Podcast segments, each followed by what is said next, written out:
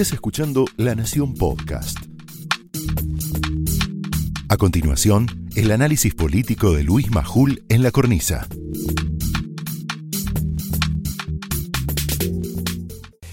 Vamos a nuestro editorial. Vamos a hablar de todos los temas, ¿no? El caso Abigail, del ajuste de los jubilados, del impuestazo a los más ricos, lo escuchaste Alfonso Pratgay, y de la pelea por un procurador o procuradora a la medida de Cristina. Esta es una carta abierta al presidente Alberto Fernández, a Cristina y a los gobernadores feudales de la Argentina. Estamos escribiendo esta carta con la esperanza de que la pausa del fin de semana largo, el fin de semana largo, aunque parezca mentira, haga bajar de la ruedita ininterrumpida de la pelea por el poder. ¿Viste como la ruedita del hámster, que no se baja nunca el hámster?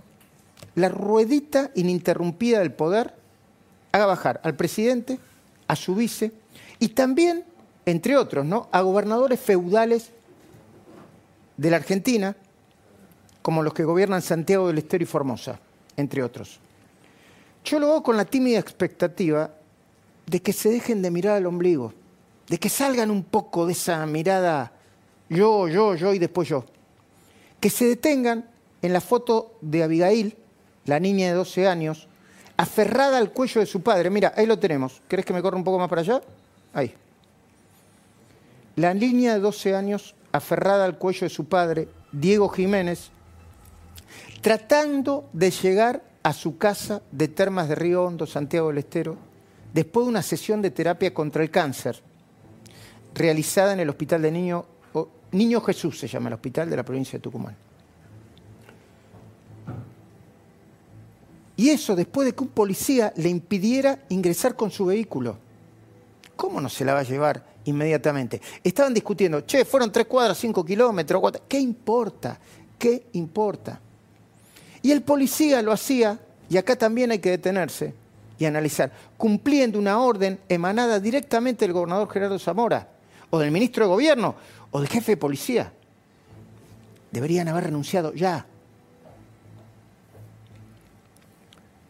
Busquen la foto en cualquier lado, la van a encontrar. O el dibujo, lo hizo un artista tucumano que se hace llamar Maldita Comadreja. En muy poquitas horas ese dibujo se transformó en un símbolo nacional. Por eso nuestro mensaje para el presidente y también para la vice es sencillo y directo.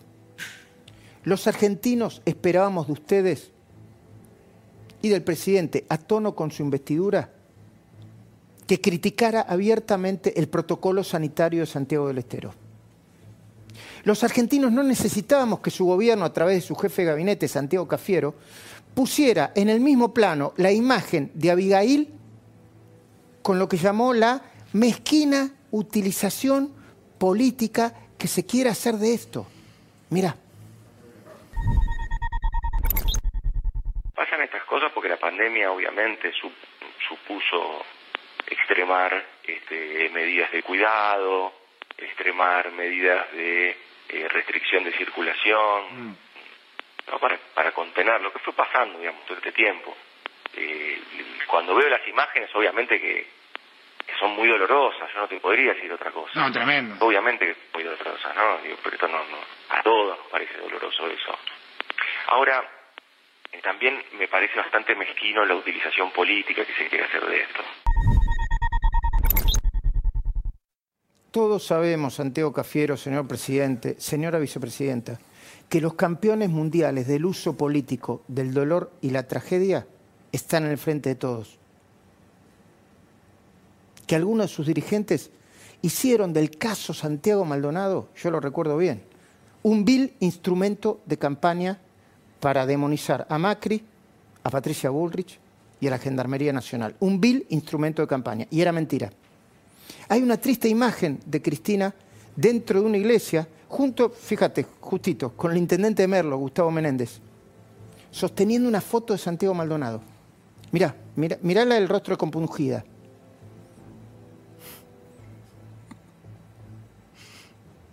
Hay otra imagen de Santiago Cafiero junto a su familia con la foto de Maldonado, reclamando su aparición con vida y dando por sentado de que se trató de una desaparición forzosa, ¿no? forzada, forzada, forzada, La foto de Santiago Cafiero con los hijos no la vamos a mostrar, porque ningún niño debería ser expuesto así.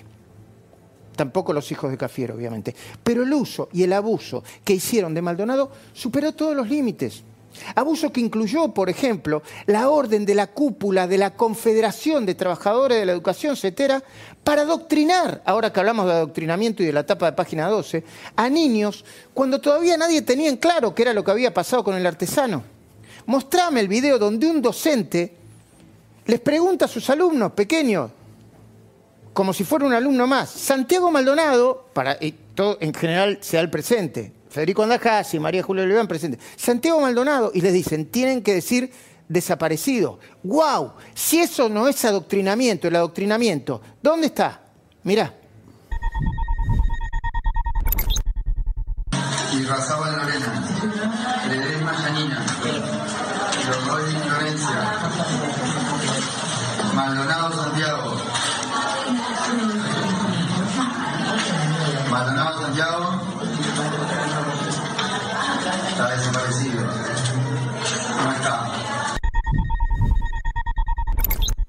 esto se hizo en las escuelas primarias, secundarias, universidades.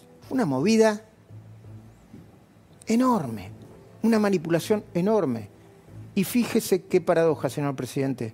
Ahora sí que se buscan desaparecidos en democracia. Ahora sí que se buscan, ¿no, eh, Federico? Mira, te puedo mencionar a Luis Armando Espinosa, lo, quisieron hacer desaparecer, lo desaparecieron en Tucumán. ¿Qué pasó con Florencia Magalio Morales? ¿Qué pasó con Franco Gastón Maranguelo? ¿Qué pasó con tanta gente que murió, que mataron y no se sabe exactamente qué les pasó? No se los menciona. Bueno, ahora sí que se buscan desaparecidos en democracia. Y nadie, ni de la oposición, ni, ni desde el periodismo, hace un tachín tachín como el que hicieron pobre, ¿no? Con Santiago Maldonado. Personas a las que habrían asesinado y torturado algunas policías bravas de las provincias de gobernadores feudales.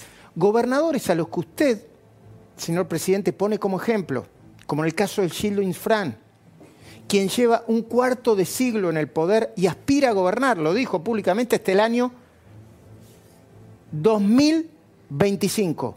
Usted habló de Infran como un ejemplo.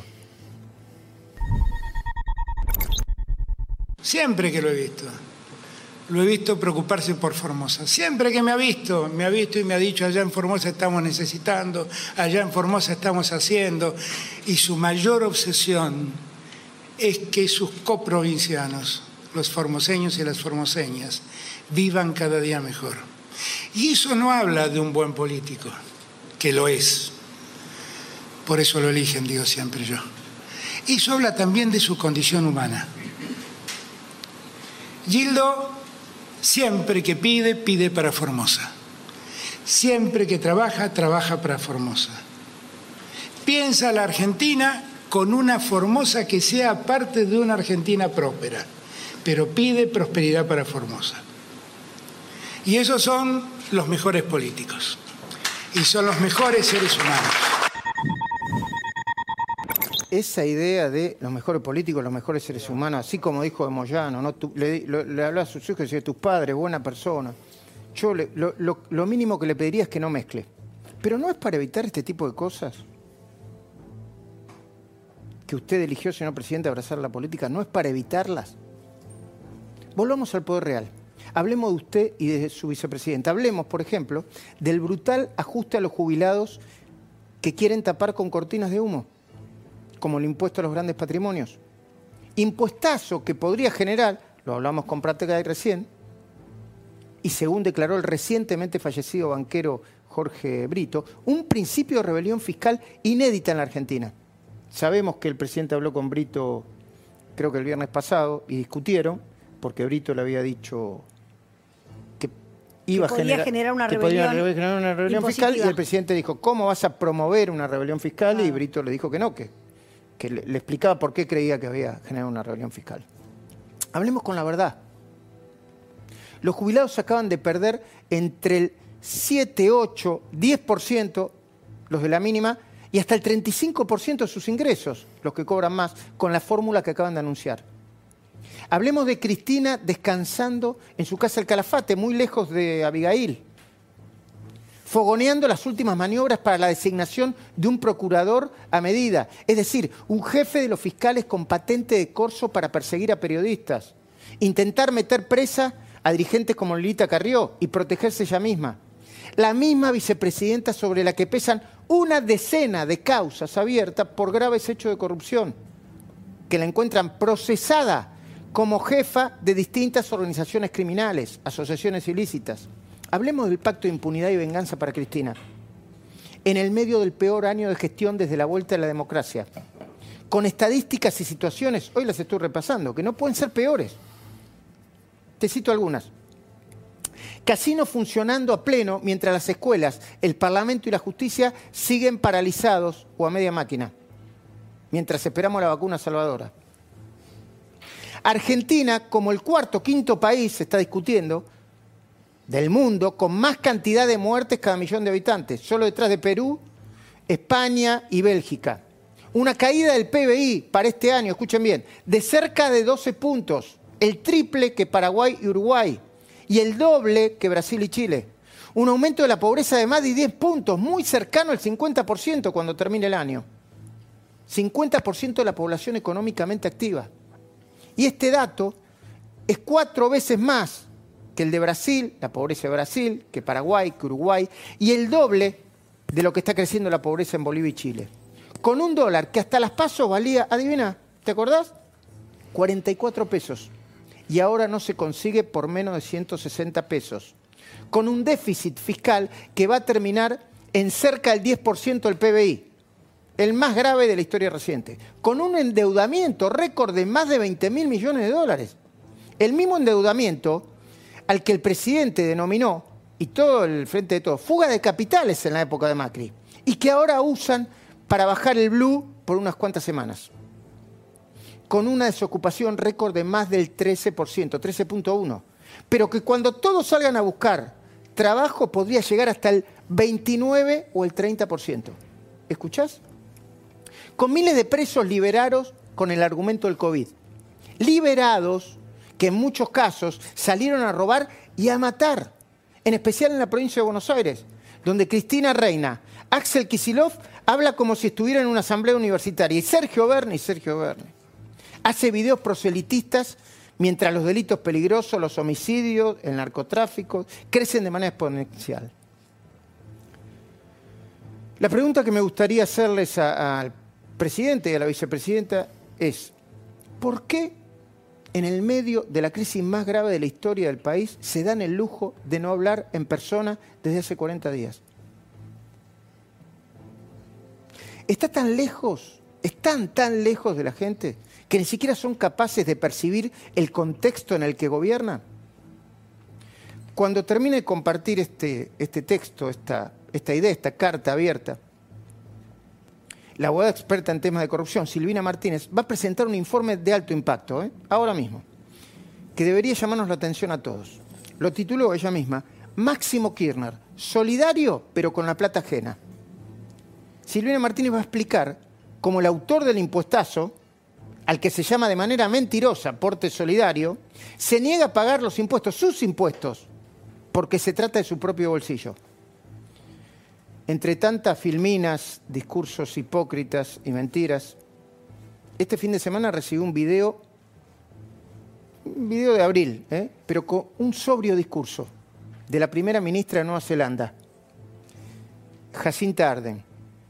En ese video anuncia que ella misma, sus ministros y los directores ejecutivos de todas las empresas de servicios públicos de Nueva Zelanda iban a recortar sus ingresos durante seis meses. Insisto, fue en abril de este año, pero vale la pena recordarlo. Mirá. I can confirm that myself, government ministers, and public service chief executives will take a 20% pay cut for the next six months. as we acknowledge New Zealanders who are reliant on wage subsidies, taking pay cuts, and losing their jobs as a result of COVID 19's global pandemic. I absolutely accept that this is not going to change the government books, But for us, it was about leadership. A lot of people are taking a huge hit right now. I do not want the people who feel it to be the people on the front line, our lower middle income earners. It should be about leadership. Somos conscientes que no vamos a solucionar la situación económica, Sentido común. dice la primera ministra. Pero el gesto de empatía frente a los que menos tienen en medio de la pandemia era lo mínimo que se debía hacer. Yo sentí lo mismo eh, cuando vi este video que debieron sentir millones de argentinos. A nosotros, que nos creemos el centro del mundo, nos vendría muy bien aprender a imitar a otros países. Y a sus dirigentes también. Esto fue el análisis político de Luis Majul en La Cornisa, un podcast exclusivo de La Nación. Escucha todos los programas en www.lanacion.com.ar. Suscríbete para no perderte ningún episodio. Estamos en Spotify, Apple Podcast, Google Podcast y en tu reproductor de podcast favorito. Seguí escuchando La Nación Podcast.